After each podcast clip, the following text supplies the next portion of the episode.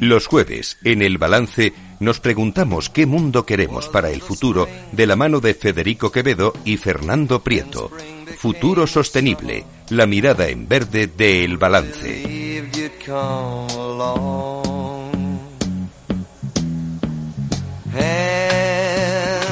Fernando Prieto, buenas noches.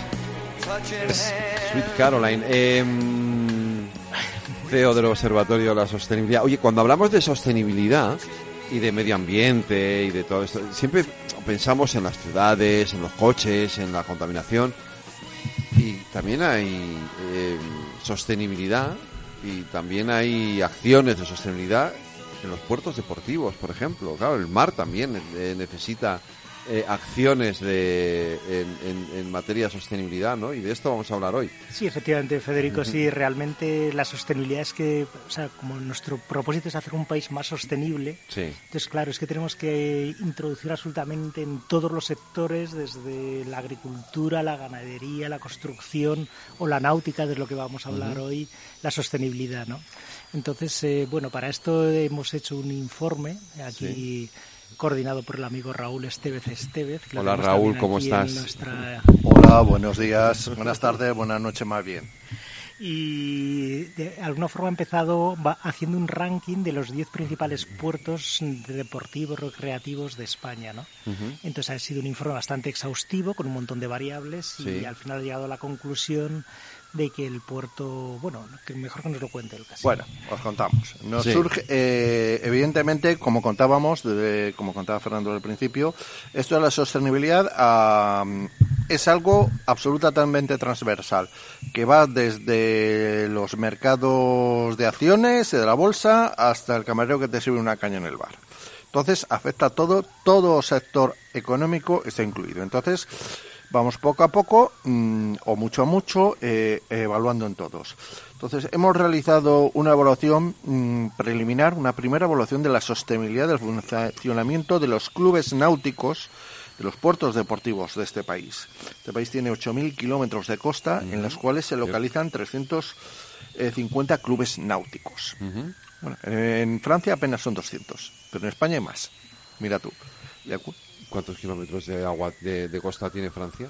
Mm, Pues no sé, por, por el este, pero Debe algo menos ahí, de ¿no? España. Un poquito pero bueno, menos, no, he mirado el dato, tampoco es que me, me preocupe. Lo que quiero decir con esto Sí. es que es un sector bastante importante sí, y en un, en sector que puede, que impulsa y genera mucha economía en, las áreas costeras. Entonces la cuestión, porque eh, no es si debe haber o no debe haber puertos deportivos, la cuestión es que funcione de la forma más sostenible. Hemos hecho una primera evaluación en la que evidentemente no hemos ido a los 350 puertos deportivos. Hemos elegido un equipo de fútbol de 11 eh, a los que consideramos que son más exclusivos, excelentes y que tienen mayor reconocimiento internacional. Y no hemos hecho, esto quiero que quede claro, eh, nuestra metodología no ha sido hacer una evaluación de impacto ambiental de los puertos en sí. No hemos buscado hacer una evaluación de dónde está situado cada puerto, sino que nos hemos centrado en el funcionamiento empresarial de estos clubes. ¿Hasta qué punto eh, están integrando la sostenibilidad? Sobre todo estamos mirando la sostenibilidad. Es una carrera hacia una meta. Todos partimos de una dinámica clásica en la que no se consideraba. Tenemos asumido que hay que considerar la sostenibilidad de la actividad económica de cualquier empresa. Y esto es un informe secto- sectorial de cómo los líderes, los que tienen que ser la referencia máxima eh, en, en este sector, están encajando eh, y están introduciendo esta evaluación dentro de ellos. Es un sector que acumula 7.000 amarres y que son el 5% de todos los amarres que hay en España. Es decir, es una cuestión reducida, pero son los más excelentes, los más selectos.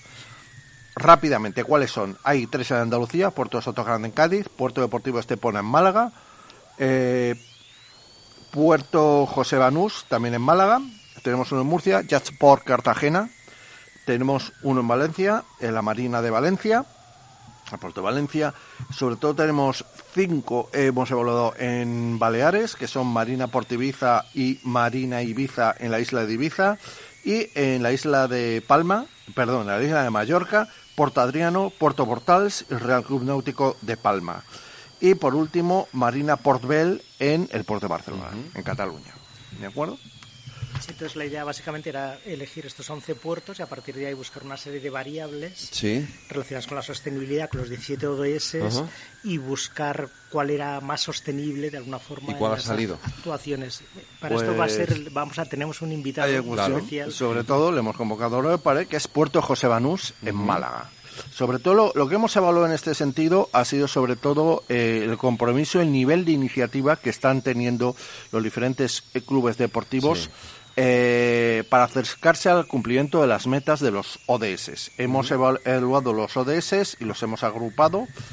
Eh, sobre todo el más importante para este sector, sobre todo, son los el- lo que llamaríamos los ODS más físicos, más relacionados con el medio ambiente natural.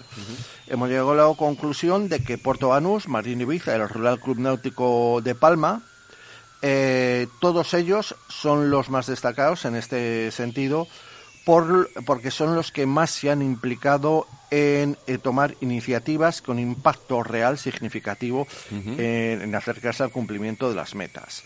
Eh, sobre todo, Puerto Banús es el más destacado, sobre todo por su actividad en materia de ahorros de aguas, impulso a la movilidad sostenible con energías renovables y acciones de conservación directa y sensibilización y formación en investigación sobre diversidad en sus propias aguas, donde hay hasta nutria. Eso no será porque actúan malamente, ¿de No, acuerdo? no creo, ¿no?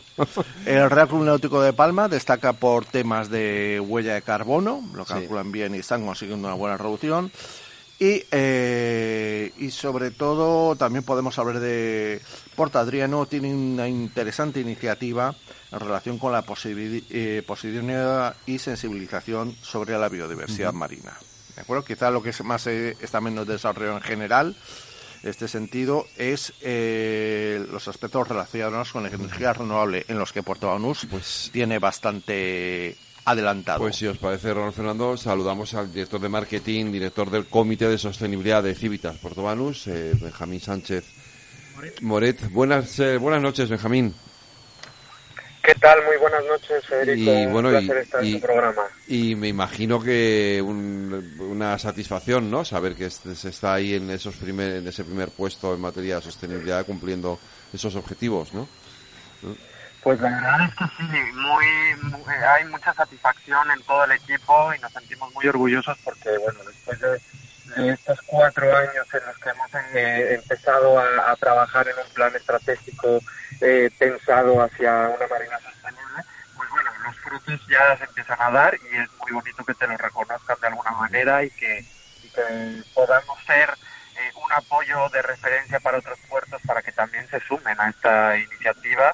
Eh, me, me- me ha gustado mucho lo que habéis dicho hace un momento, que, que la sostenibilidad es una carrera. Claro. Y es verdad que es una carrera, pero de fondo, porque no es, eh, no tiene un fin. Al contrario, es algo que, que, que hay que ir implicándonos cada día y hacerlo un hábito y, y cambiar esa- esas formas de gestionar, en el caso de las empresas, pues de, de gestionar, ¿no? Y, y al final es una carrera de fondo.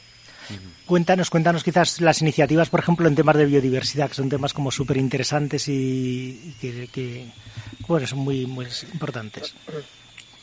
Sí, pues eh, el tema de biodiversidad, que es uno de los cuatro pilares en los que nosotros hemos enfocado plan estratégico eh, de sostenibilidad, eh, hemos eh, trabajado en colaboración con la Universidad de Sevilla para el estudio de, de una especie intermareal que se llama la patela ferruginea, que aquí en España no se conoce mucho, pero está en protección al mismo nivel que el lince ibérico. Eh, está en peligro de extinción mira. y es una, una especie pues eh, de- que en los puertos existe y la hemos estudiado junto con la Universidad de Sevilla y el catedrático José Carlos García pues, para su preservación y lo que queremos hacer a futuro con esto es crear incluso un santuario de patela ferruginia en Puerto Banús para que esta especie no, no se extinga y al contrario, la protejamos.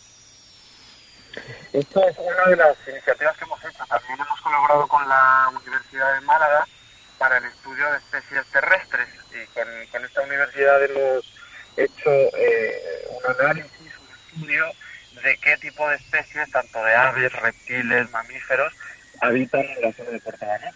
Y así es como hemos detectado, que lo habéis dicho hace un momento, el tema de la nutria, que nos visita constantemente en Puerto Banús y esto... Curioso pues, esto, ¿eh? De la nutria, ¿no? Sí, es, es muy curioso, no lo sabemos. Banús tiene 53 años de historia y, y, no lo sabíamos. Habían algunos marineros que sí decían que de, que de repente, pues por las noches sobre todo, veían nutrias eh, visitar el puerto, ¿no? Eh, con este estudio tuvimos que poner incluso cámaras nocturnas para saber qué tipo de, o sea, qué animal era el que de repente lo visitaba, porque lo empezamos a detectar por uh -huh. experimentos. Y luego ya, bueno, eh, estas cámaras nocturnas y, y, haciendo varias visitas sí. de estudio, pues se detectó que la nutria era, eh, bueno, suele venir por las noches, sobre todo en el puerto, ahí es donde come y duerme, y luego pues, vuelve a los ríos, en Río Verde, que es un río que está cerca del puerto. Qué chulo. Uh -huh. Benjamín, ¿te puedo pedir un favor? Porque de debes de tener puesto manos libres, ¿no? No, ¿Ah? no, no, estoy... No sé, no sé si me, se me escucha mal, pero sí, estoy al teléfono normal. Ah, vale, vale, vale, no, sí, porque tenemos, a veces entrecorta un poquito y pensé que a lo mejor sería un problema en manos libres. De todas maneras, si te puedes mover un poco y buscamos y buscar un sitio un poquito con mejor cobertura, eh, te. Raúl, ¿qué ibas a preguntarle? Benjamín, me gustaría vale. preguntarte por estas estructuras tan curiosas que habéis metido dentro de la dársena, en, en las aguas. Sí, eh, son 10 estructuras que hemos instalado en el puerto, eh, en concreto en toda la zona brigada del puerto, en algunos pantalanes y cerca de la bocana. Eh, son unas estructuras que hemos eh, solicitado a Ocean Constructors, que es una empresa catalana, eh, que lo que realiza son estructuras de carbonato cálcico que regeneran la biodiversidad dentro de la zona brigada de, de agua y la, nosotros la instalamos a finales del año pasado eh, y bueno, ahora se han detectado ya más de 56 especies que están habitando en estas 10 estructuras. Entonces es muy curioso que, que en menos de un año eh, ya tenemos especies habitando allí. Sirven incluso de refugio para, para animales que están heridos, peces que tienen algún problema o tal, se refugian en estas zonas, se recuperan y vuelven al, a, a, salir al, al agua. O sea que los resultados están siendo Os habéis convertido en un centro de recuperación de fauna. Oye, y cuéntame algo sobre las iniciativas que tenéis sobre energías renovables, los puntos de carga para coches eléctricos y una iniciativa que he comprobado que tenéis para impulsar eh, los barcos eh, eléctricos o con energías renovables. Sí, eh, bueno, hemos eh, un cargador, un supercargador eléctrico porque es, el más potente de, del mercado y es precisamente para fomentar eh, la movilidad eléctrica, esto con vehículos.